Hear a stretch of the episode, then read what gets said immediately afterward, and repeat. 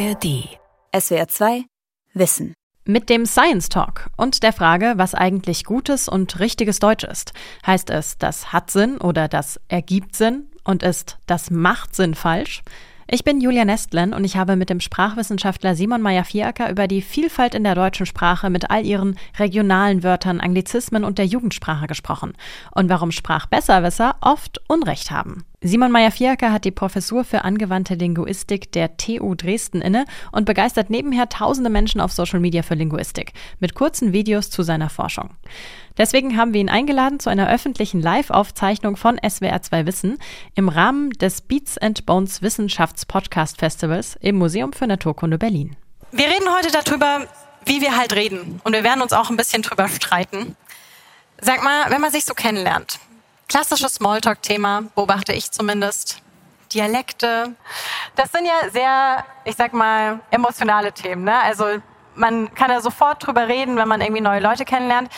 Warum sind denn diese, ich glaube, Regionalismen nennt man das in der Linguistik, so ein emotionales Thema, wo einfach jeder was mit anfangen kann? Naja, also die Kulinarik ist ein besonderes Thema. Ne? Das ist ja immer sehr landschaftsspezifisch und man wächst damit so auf und hält es erstmal für das völlig Normalste von der Welt, dass die eben genau den Namen haben, wie sie haben und dann kommen plötzlich andere Menschen daher, die mit der genau gleichen Selbstverständlichkeit ihre Varianten verteidigen. Und dann bricht für viele erstmal so eine Welt zusammen, ja, dass die Dinge, in denen man sich so heimlich eingerichtet hat, heimelig eingerichtet hat, ähm, vielleicht doch gar nicht so stabil sind, wie man meinen sollte. Und dann wird es emotional. Wie entstehen denn solche Worte und warum halten sie sich so besonders lang? Mm, naja, also bei der Kulinarik ist es, wenn wir jetzt speziell ähm, darüber reden, es gibt eben Regionalküchen, die dann auch was zu tun haben mit den Zutaten, die es dann jeweils gibt ähm, an den jeweiligen Orten. Und das entwickelt sich über Jahrhunderte hinweg und dann entstehen da eben so bestimmte Bezeichnungen und das kann sehr fein parzelliert sein. Mhm. Und ja, das ist Tradition, das wird gepflegt. Das ist ja was, was auch generationenübergreifend weitergegeben wird. Ich denke, wir alle haben ähm, das Kuchenrezept von unserer Oma, ja, die sowieso immer den besten Kuchen aller Zeiten gemacht hat. Und so wird es über die Generationen weitergegeben und bleibt dann stabil. Wir reden ja auch heute so ein bisschen über Besserwisser und über die klassischen Sachen, die auch so am Küchentisch gerne mal korrigiert werden. Ich würde sagen, wir machen vielleicht mal so ein paar Beispiele und gucken die uns an, wer sagt wie und ist das überhaupt richtig? Wie sagst du eigentlich, ist es bei dir Chemie oder Chemie? Ich sag Chemie, bin damit aber in dem Dorf, in dem ich aufgewachsen bin, tatsächlich ein Exot, mhm. denn dort ist ganz klar Chemie okay. Variante, die alle wählen. Ich komme aus Bayern, wir sagen auch Chemie. Schauen wir hier mal auf eine Karte. Simon, was ist das für eine Karte und was sehen wir? Das ist eine Karte, die den sogenannten Gebrauchsstandard zeigt. Ich denke, viele von euch haben schon mal so Dialektkarten gesehen, wo abgebildet wird, an welchen Orten im deutschsprachigen Raum welcher Dialekt gesprochen wird. Hier geht es gar nicht so sehr um Dialekt, sondern hier geht es tatsächlich um das Hochdeutsche was aber nicht so stabil ist, wie man meinen sollte, was eben an unterschiedlichen Orten in Deutschland doch ganz unterschiedlich gesprochen wird. Und man hat hier Menschen gebeten, einen Satz vorzulesen. Mein Lieblingsfach in der Schule war Chemie auf Hochdeutsch und hat dann aufgezeichnet, wie sie das Wort Chemie ausgesprochen haben und hat das dann hier aufgetragen. Und wir können also sehen, dass die Variante Chemie, die ist hier blau abgebildet, wird nur in einem sehr, sehr kleinen Teil von Deutschland tatsächlich so benutzt. Das ist so in der Mitte und links, sage ich mal, ne? Ja, ja, genau. So oben, oben ja, Nordrhein-Westfalen, mhm. Schleswig-Holstein. So. Ähm, in Rot ist die Variante Chemie und in Grün dann Chemie. Und das ist tatsächlich aufs Ganze gesehen, sind das die häufigeren Varianten. Okay, wir haben Chemie, das ist wie so ein Gürtel, der sich so sehr breit über Deutschland zieht, aber ganz unten Baden-Württemberg und Bayern, das ist dann vor allem Chemie. Genau. Das Grüne. Ja, das ist die Frage. Ist eins richtiger als das andere und eins falsch? Ja und nein. Es ist so, dass es sowas gibt wie eine normierte ähm, standarddeutsche Aussprache. Ein Beispiel wäre Käse. Und Käse. Ja, genau. Ich sag Käse, ihr sagt wahrscheinlich als Berliner alle Käse und liegt damit falsch, in Anführungsstrichen. Wenn ihr auf die Schauspielschule geht, dann müsst ihr euch das abtrainieren. Ja. Aber wenn du jetzt sagst, die norddeutschen Sprachen werden bevorzugt, saßen da einfach Menschen aus Norddeutschland oder wie kam das? Ja, das hat sehr komplizierte sprachhistorische Gründe. die damit zusammenhängen, dass im Norden von Deutschland eigentlich das Niederdeutsche gebräuchlich war, als Plattdeutsch, so könnten wir das bezeichnen. Und dann, als dann sich das Hochdeutsche ausgebreitet hat, kam das da sozusagen in einem Vakuum rein. Also dann war das zwar schriftsprachlich schon gebräuchlich, aber noch nicht so sehr gesprochensprachlich und ist deswegen dann vor allem von der gebildeten Oberschicht überhaupt erstmal adaptiert worden. Und deswegen ist das Norddeutsche das norddeutsche Standarddeutsch eher so eine oberschichtliche Varietät, die mehr Prestige genießt in der Gesellschaft. Und ähm, so kam es, dass das dann eher als Norm ausgegeben wurde. Okay. Schauen wir mal auf noch so ein paar Streitfälle. Ja. Ich habe noch den Balkon dabei oder auch Balkon.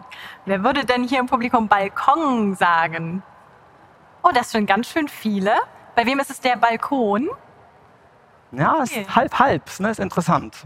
Okay. Oh, hier haben wir den Balkon. Was heißt das? Wenn wir jetzt sehen, hier in Süddeutschland gibt es eine Varianz. Welche ist das, Simon? Im Süden eher gebräuchlich ist Balkon mhm. mit N mhm. und im Norden eher gebräuchlich Balkon. Mhm. Was ganz interessant ist, es gibt da unten an der Schweizer Grenze, ganz links unten, gibt es einen blauen Punkt. Das ist da, wo ich aufgewachsen bin. Und ich sage auch Balkon tatsächlich. Bei Lörrach. Ja, genau. Also es ist wirklich erstaunlich, wie präzise diese Karten sind. Ah ja. Okay, noch, noch eins. Das ist wirklich was, da wird immer korrigiert, vor allem beim Essen, ist es jetzt die Soße oder die Soße? Das Soße ist dann das Grüne in der Mitte, wenn wir jetzt hier auf die Karte gucken. Das ist wirklich nur sehr selten, oder? Ja, das Gelbe ist auch ah. Soße. So, oh, das ist ein Soßengürtel, der sich um die Mitte von Deutschland schlingt. Genau, genau, so ist es. Aber wir sind hier ne, im tiefblauen Soßenbezirk. Berlin ist tiefblau, Baden-Württemberg, Rheinland-Pfalz sind auch eher Soßen würde ich mal sagen. Ja, vereinzelt auch schon die Soße. Klingt ganz komisch. Ja, für mich auch. Ne? Und das ist ja das Interessante daran, dass ähm, das kann man auf Social Media beobachten, wenn man ein Video auf TikTok hochlädt, wo man Soße sagt, dann drehen die Leute durch in den Kommentaren. Ja? Also man kann Hate Speech verbreiten, geht alles durch in unserer Gesellschaft, aber wenn man Soße sagt, ja, dann kriegt man eins auf die Rübe. Eins, wo man, glaube ich, auch auf die Rübe bekommt, ist, wenn man sagt, das macht aber Sinn statt. Ja, es ergibt Sinn, höre ich von hier. Ne? Ja. Es würde mich der Grund interessieren. Sie sagt, genau. machen kommt aus dem Englischen to make sense. Genau, und das ist ähm, eine Theorie, für die es keine Belege gibt. Ähm, also niemand kann das nachweisen, dass es aus dem Englischen kommt. Ähm, und vor allem ist das Interessante, dass ähm, es ergibt Sinn, sogar noch später entstanden ist als das macht Sinn. Ja, beide Varianten sind so erst so in den 60er, 70er Jahren überhaupt erst entstanden. Davor war das ungebräuchlich. Ähm, ist also gleich alt und macht Sinn ist sogar noch mal ein kleines bisschen älter. Und wie ist es mit hat Sinn? Das ähm, hat eine längere Vorgeschichte, ist aber auch viel häufiger geworden in der letzten Zeit. Ja. Okay. Schauen wir mal noch auf eins, was ich sehr überraschend finde, und zwar sagt man gewinkt oder gewunken? Wie ist es denn hier? Wer würde sagen, ich habe denen auf der Bühne gewunken? Mhm. Und wer hat uns gewinkt? Das sind deutlich weniger. Und man sieht hier aber auf einer Karte auch, es wird beides gesagt. Warum? Ja, das müssen wir mal ein paar Jahre zurückgehen. Wenn wir jetzt vor 20, 30 Jahren diese Frage gestellt hätten, dann hätten wahrscheinlich viel mehr Leute bei Gewinkt aufgezeigt. Mhm. Denn das ist die eigentlich richtige, ältere, korrekte Variante. Gewunken war allerhöchstens in Dialekten gebräuchlich. Wir finden dann ähm, ähm, in der Literatur manchmal Fälle, wo Charaktere aus dem bäuerlichen Milieu ähm, dann zu, ähm, zu, ähm, ihre Redeanteile kriegen und die sagen dann auch mal gewunken. Mhm. Aber das ist sozusagen explizit, um mangelnde Bildung sozusagen zum Ausdruck zu bringen. Ja? Und das heute haben, ist für mein Sprachgefühl ist eigentlich genau andersrum. Ähm, gewinkt klingt für mich so ein bisschen grammatikalisch falsch. Ja. ja? So wie ähm, ich habe, ich bin, ich bin gegeht, ja, zum Beispiel statt ich bin gegangen, so gewinkt und wir sollten meinen, dass, dass die starke Flexion, wie wir sagen, gewunken, die richtigere ist, aber sie war ursprünglich falsch und hat sich erst so in den letzten 20, 30 Jahren als ähm, Hauptvariante etabliert. Okay, jetzt ist natürlich die Frage, du sagst, das ist alles irgendwie richtig. Das kann man alles so machen. Aber heißt es, wenn es nur genug Leute falsch machen, wird es richtig? Ganz platt gesagt kann man das auf den Punkt bringen. Also wenn wir immer uns alle exakt nach den aktuell geltenden Regeln halten würden, dann würden wir jetzt noch so reden wie im Mittelalter. Ähm, Sprache verändert sich ja. und das passiert immer dann, wenn einzelne von den Regeln, die normalerweise herrschen, abweichen. Das ist jetzt sehr plakativ ausgedrückt. In Wirklichkeit ist es ein bisschen komplizierter, aber man kann es so letztlich sagen, ähm, es müssen nur genug Leute falsch machen, dann wird es irgendwann richtig. Mhm. Aber was sagst denn du dann so zu Besserwissern am ja, Abendbrottisch, wenn sie dann doch irgendwie korrigieren? Ja, ich versuche Ihnen genau das zu erklären. Ja. Ähm, also es ist natürlich klar, dass man sich von diesen Regeln, die man ja auch unter großen, unter großen Anstrengungen ähm, mit viel Leid in der Schule erworben hat, dass man sich dann an die klammert und die verteidigen möchte. Mhm. Dazu kommt auch, dass Sprache eben auch so was wie, ja, wir würden sagen, soziales Kapital sein kann. Ne? Also es ist was, was ähm, Bildungsbürgertum auch so ein bisschen auszeichnet, über das gute Deutsch ähm, zu verfügen. Und so kann man auch seinen sozialen Status in der Gesellschaft ein bisschen verteidigen, wenn man in der Lage ist, dieses Kulturgut Sprache zu wahren. Mhm. Ja, und das spielt da bestimmt auch mit rein. Ich persönlich bin da entspannter. Ich bin da sozusagen einfach, ja, ich folge der Mehrheit. Also wenn, wenn die Mehrheit irgendwann beschließt, dass man eben gewunken sagt, ja, dann bin ich cool damit. Öffnen wir vielleicht das Thema mal insgesamt, also auf Dialekt, wo ja auch solche Wörter drin vorkommen. Ähm, Dialekt will ja oft wegerzogen werden. Oder es gibt dann, weiß nicht, auch Coaches, die Dialekt wegerziehen wollen. Wie beobachtest du diese, sag mal, Tendenz, dass das passiert? Man muss sich anschauen, wo diese Coaches ihr Business machen. Mhm. Ja, und das machen sie eben genau im Business-Bereich. Also wenn ich jetzt in den Kegelclub gehe, ähm, habe ich nicht Angst, dass ich dafür für meinen Dialekt aufgezogen werde und gehe nicht, um im Kegelclub nicht aufzufallen, ähm, zum, zur, der, zum, zum Dialekt wegmache. Mhm. Sondern das ist was, wo man sich gesellschaftlichen Aufstieg erhofft, ähm, weil es ja auch suggeriert wird ähm, in den Medien und ähm, auch sonst, dass eben Dialekt was mit mangelnder Bildung zu tun hat. Ja, das muss es ja gar nicht sein. In der Schweiz zum Beispiel ist es ganz anders. Also ich bin in der Schweiz geboren, an der Grenze aufgewachsen und habe lange in der Schweiz gelebt und gearbeitet. Und da ist Dialekt überhaupt kein Schichtmerkmal. Das zieht sich durch alle Gesellschaftsschichten durch. Ähm, hier in Berlin ist es anders. In Hamburg wiederum ist es nochmals anders. Da hat der, der Hamburger Dialekt ist auch was, was eher mit der Oberschicht assoziiert wird. Aber überall dort, wo es eher mit Unterschichtlichkeiten in Verbindung gemacht wird, mit, mit mangelnder Bildung, da ähm, haben diese Dialektwegmacher ihr Businessmodell. Findest du es dann gut, wenn zum Beispiel auch gesagt wird, okay, in Grundschulen wird jetzt mit Mundart geredet zum Beispiel? Also wir fördern das irgendwie. Ja, was heißt, ob ich es äh, gut finde? Also ich finde es auf jeden Fall nicht schlecht. Mhm. Ja, also es ist jetzt nicht so, dass ich sage, wir müssen jetzt überall Programme ins Leben rufen und den Dialekt fördern. Ich denke, das können die einzelnen Regionen jeweils für sich entscheiden. Insgesamt beobachte ich, dass Dialekte wieder einen höheren Status genießen. Ähm, ich selber komme ja aus Lörrach, ganz unten, ich habe es schon gesagt. Ähm, das ist eine Gegend, wo man eigentlich ähm, Dialekt spricht der nennt sich Alemannisch und klingt für norddeutsche Ohren genauso wie das Schweizerdeutsche, obwohl es nochmal kleine Unterschiede gibt. Das ist auch das, was Christian Streich mehr oder weniger spricht, ne? Der Fußballtrainer. Ja, genau. Mhm. Und ähm, in meiner Generation ist es so, dass Akademiker, Eltern ähm, ihre Kinder auf Hochdeutsch erzogen haben weil man damals glaubte, man könnte ihnen gesellschaftlichen Aufstieg ermöglichen oder es würde ihnen Nachteile bringen, wenn sie Dialekt sprechen. Meine Frau kommt aus der Nähe von München und hat auch keinen Dialekt gelernt als Kind, obwohl die Eltern inzwischen wieder ein breites Bayerisch reden. Ähm, und das ist einfach was, was mit der Zeit zu tun hat, mit dem Zeitgeist. Inzwischen hat das wieder höheres Prestige. Ja, findest also, dass heute man einfach breites Bayerisch reden kann, egal wo, und es nicht mehr so stigmatisiert wahrgenommen wird? Es ist nicht mehr so stigmatisiert und es hat eine Aufwertung erfahren, dass man wieder mehr diese lokale Identität auch in der Sprache versucht auszuleben. Man sieht es dann am Ende auch auf Reaktionen im, im Internet, ne, dass die Leute stolz irgendwie drauf sind, auch äh, sich damit zu identifizieren. Aber wenn wir jetzt nochmal zu den Besserwissern kommen. Es gibt ja schon Institutionen in Deutschland, die für sich sprechen, dass sie auf die Sprache besonders aufpassen würden, die irgendwie davon sprechen, dass die Sprache verhunzt wird oder Anglizismen nicht reingehören. das klingt jetzt alles so, als würdest du die gar nicht so gern haben. Also, wo ich ein Problem habe, ist, wenn man versucht, sozusagen von, von einer zentralen Stelle aus zu reglementieren. Mhm. Ähm, und ich habe auch ein Problem damit, wenn man versucht, Sprache reinzuhalten von vermeintlich fremden Einflüssen. Na, also es gibt den Verein ähm, für deutsche Sprache zum Beispiel, der diesen Anglizismenindex ähm, hat, die dann sagen, wir dürfen nicht Laptop sagen und ähm, wir dürfen nicht Hotline sagen, ähm, sondern wir müssen dafür deutsche ähm, Wörter finden. Sehe ich jetzt überhaupt nicht, was da der Sinn von sein soll. Denn Sprachen standen schon immer im Kontakt mit anderen Sprachen, haben sich schon immer wechselseitig bereichert. Ähm, vor ein paar Jahrhunderten war es das Französische, was die deutsche Sprache bereichert hat. Jetzt ist es eher das Englische und das Deutsche geht davon ganz bestimmt nicht unter. Spricht eigentlich irgendjemand außer vermeintlich irgendwie Schauspielerinnen, Schauspieler perfektes Deutsch?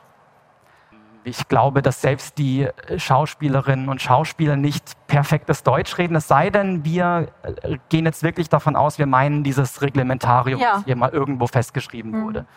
Ähm, nee, davon, nee, nee, also diese Bühnenaussprache ist genau das, Bühnenaussprache, da hat sie ihren Ort und ihre Berechtigung, aber im Alltag weichen wir alle davon ab. Ich rede jetzt auch, glaube ich, doch ganz okay, so. Das ist irgendwie, habe ich auch so verinnerlicht, dass ich ja. sage, sage, ich sage jetzt richtig und König und nicht König und richtig. Ähm, obwohl ich das im Alltag sehr wohl tun würde. Aber eben, sobald wir uns aus diesen formalen Situationen rausbewegen, sind wir viel laxer. Also, so wie du jetzt als Linguist hier sprichst, bist du eigentlich die Toleranz in Person gegenüber der deutschen Sprache, finde ich. Aber es gibt für dich ja auch Grenzen. Zum Beispiel bei dem Wort bestbezahlteste. Nee, das, ich glaube, das ist gar nicht so sehr, dass, dass mich das stört. Ähm, nee, nee, da, da, bin ich, da bin ich auch entspannt. Ich beobachte das, dass viele Leute das benutzen und es ist natürlich eigentlich falsch, ja, weil es eine Doppelung ist. Die, also der Superlativ steckt schon im Wort best drin und man kann bezahlt nicht steigern. Aber es ist einer der meistgemachtesten Fehler im Deutschen, im gesprochenen Deutsch. Und ich beobachte das. Nee, es gibt andere Punkte, wo ich, wo ich pingelig bin. Ähm, das ist das Vorfeldkomma. Mhm. Das ist eine, eine, ähm, eine sich gerade einschleichende Art, das Komma zu setzen, die eigentlich nach Kommaregeln nach geltenden Kommaregeln falsch ist, wird aber immer häufiger und da kann ich mich nur schwer dran gewöhnen. Okay, können wir ein Beispiel für das Vorfeldkomma machen? Ja, zum Beispiel ähm, wegen, wegen des schlechten Wetters, Komma, bleibt das Schwimmbad geschlossen. Da, kommt, da gehört kein Komma hin. Die Kommaregeln sind ganz klar im Deutschen. Ähm, das ist das sogenannte Vorfeld nach dem topologischen Feldermodell. Das führt zu weit, ne? aber ähm, da gehört kein Komma hin. Es wird aber häufig gesetzt, weil Menschen das Gefühl haben, das bildet so eine Sinneinheit, die müsste irgendwie abgetrennt werden. Und da gibt es Untersuchungen zu, dass in Schulaufsätzen zum Beispiel das immer häufiger wird, auch in gedruckten Büchern, in Zeitungen, überall wird das häufiger. Ähm, und wir müssen, ja, ich muss leider mich damit abfinden, dass das wahrscheinlich in 20 Jahren dann zur Norm wird. Also ich nehme mit Klugscheißern, wenn dann nur oder Besserwisser nur in geschriebenen Texten. Ja, genau. Wenn du jetzt mit jemandem sprichst als Linguist, ja. kannst du dich dann überhaupt von so einer Metaebene freimachen oder hörst du eigentlich immer mit so einem Linguistenohr mit, ah, der sagt gucken und nicht gucken. Ich weiß sofort, wo der herkommt. Ich kann den Radar schon ausschalten. Das kommt so ein bisschen auf die Gelöstheit des Gesprächs an, aber ich gebe zu, dass er häufig mitläuft ähm, und bei Menschen gegenüber, also mit Menschen, die mich kennen und die ich gut kenne, da ähm, lebe ich das auch aus. Nicht, dass ich verbessern würde, aber ich thematisiere es dann.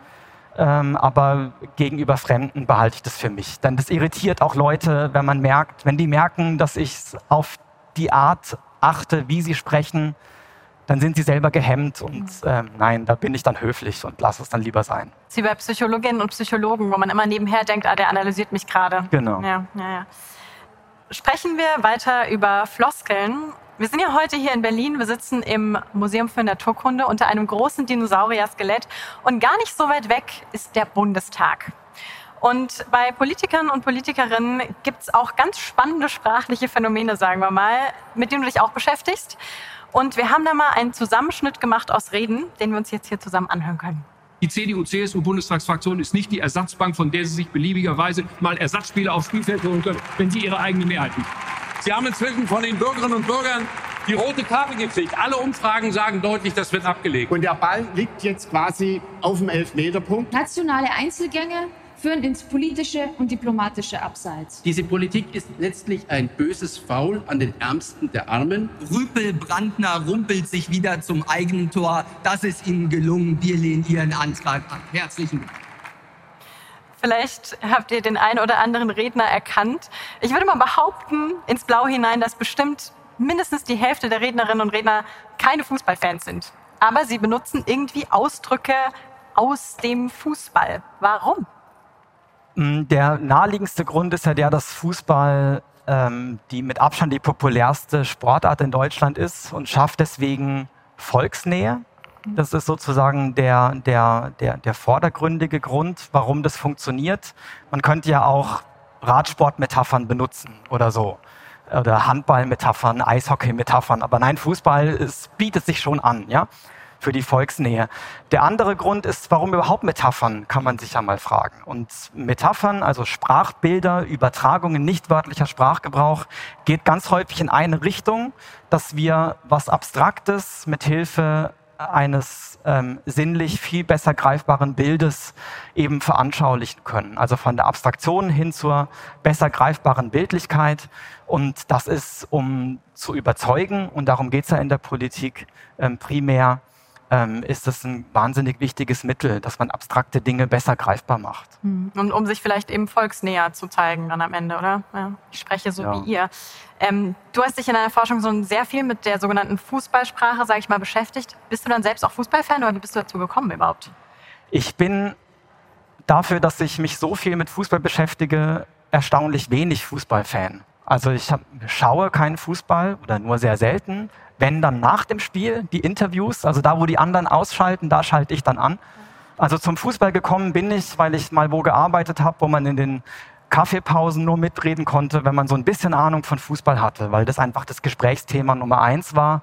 Und so bin ich dann aus der Not heraus ein bisschen zum Fußball gekommen und habe dann irgendwann entdeckt, dass das für linguistische Fragestellungen wahnsinnig interessant ist ähm, ich versuche es mal kurz zu erklären.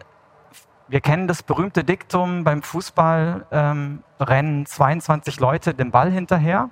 Ja? Und ähm, das war es eigentlich, mhm. viel mehr. Es ist also immer das Gleiche. Aber trotzdem muss dieses immer Gleiche auf immer neue Art und Weise beschrieben werden.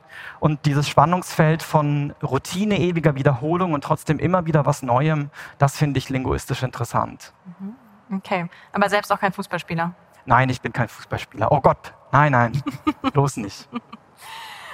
Jetzt auch bei den Floskeln frage ich mich, ist das gut oder ist das schlecht? Weil es gibt Bewegungen wie die Floskelwolke von zwei Journalisten, die sammeln, wie Floskeln in Nachrichten benutzt werden. Beispielsweise die Ampel gibt grünes Licht, war sehr beliebt in letzter Zeit. Oder äh, was wird noch oft verwendet? Ähm, ja, irgendwie hat sich jetzt ausgeschossen oder sowas, ne? Ähm, oder es gibt dann auch andere, die sagen, ja, äh, in Aufsätzen wird das angestrichen. Ja, das ist eine Floskel, das kannst du präziser ausdrücken. So wie ich dich bisher kennengelernt habe, sagst du, nee, alles prima, oder? Naja, also man kann es natürlich mit Floskeln übertreiben. Ja. Es gibt auch Floskeln, also Bildbrüche, sagt man dazu, wo man irgendwas ist da schief. Ich habe mal irgendwann gelesen, ähm, die, die, ähm, die Weichen für die Bildung werden bereits im Mutterleib gestellt. Und wenn im, Weich, wenn im Mutterleib Weichen gestellt wird, irgendwas, also das würde ich sagen, das, da findet man vielleicht eine elegantere Lösung. Mhm. Aber ansonsten erfüllen Floskeln ähm, eine unglaublich wichtige Funktion in unserer Sprache weil es ähm, vorgefertigte Muster sind, die uns Halt geben. Ja, es sind Routinen, die es uns erlauben, uns zumindest ab und zu mal schon auf, ja, auf Schablonen zu stützen, ähm, dass wir nicht immer wieder aufs Neue ganz ähm, aus dem Nichts heraus formulieren müssen. Das, würde eine, das wäre eine Überforderung für uns, genauso wie für die Zuhörenden. Und deswegen ähm, sind es immer wieder so Ausruhinseln, die mhm. man sich schafft. Ja. Speziell beim Fußball ist es ja wahnsinnig wichtig, wenn wir an die Kommentatoren denken, die unter allergrößtem Zeitdruck reden oder auch schreiben müssen. Das würde ohne Floskeln gar nicht funktionieren. Ich habe jetzt Fußballsprache gesagt. Ist es denn eine Sprache? Naja, es ist auf jeden Fall nicht eine eigene Sprache, wie wir ähm, das Deutsche und das Englische als verschiedene Sprachen beschreiben würden. Aber ähm, es gibt schon bestimmte Eigenheiten, die ähm, sofort, dass man sofort merkt, man ist im Fußball. Das Interessante ist aber, dass das nicht so sehr eine Fachsprache ist mit einer komplett eigenen Terminologie, ähm, so wie ich in der Wissenschaft von semantischer Sekretion spreche oder so, und dann weiß niemand, hat von diesen Wörtern noch nie was gehört. Im Fußball benutzen wir Wörter, die wir sehr wohl kennen, aber ein bisschen in einer anderen Bedeutung. Ähm, die Phrasendichte ist bestimmt auch eine höhere. Und ansonsten gibt es so ein paar Eigenheiten, die dort verstärkt auftreten. Aber eine eigene Sprache in dem Sinne, dass man sie überhaupt nicht verstehen würde, ist es, glaube ich, nicht. Ist es dann ein Soziolekt? Ja, Soziolekt, das ähm, ist ähm, der, eine Wortbildung parallel zu Dialekt. Also Dialekt bezieht sich dann auf die räumliche Verteilung von verschiedenen Sprachen und bei Soziolekt geht es um Sprachen, die von bestimmten sozialen Gruppen gesprochen werden. Fußballfans? Und genau, so kann man das ausdrücken. Ja, Fußballfans oder auch Fußballspielerinnen und Spieler, die über ihre eigenen über ihren eigenen Jargon ähm, verfügen. Und dann ist Soziolekt wahrscheinlich der richtige Ausdruck dafür. Äh, jetzt wurden auch die Jugendwörter des Jahres wieder gekürt. Das ist immer eine sehr polarisierende Diskussion, was denn das schönste Wort ist. Ähm, du selbst bewegst dich ja auch auf sozialen Plattformen vor allem, also hast da einen guten Einblick, bist praktisch Teil des Ganzen.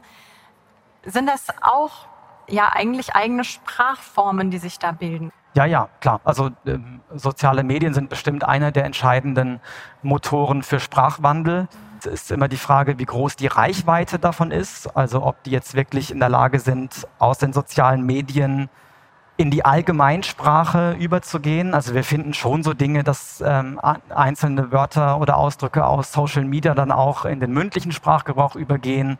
LOL zum Beispiel kann man ja inzwischen auch im mündlichen sagen. Steht aber auch ganz kurz laughing out loud, also genau. laut lachen und dann Abkürzung LOL.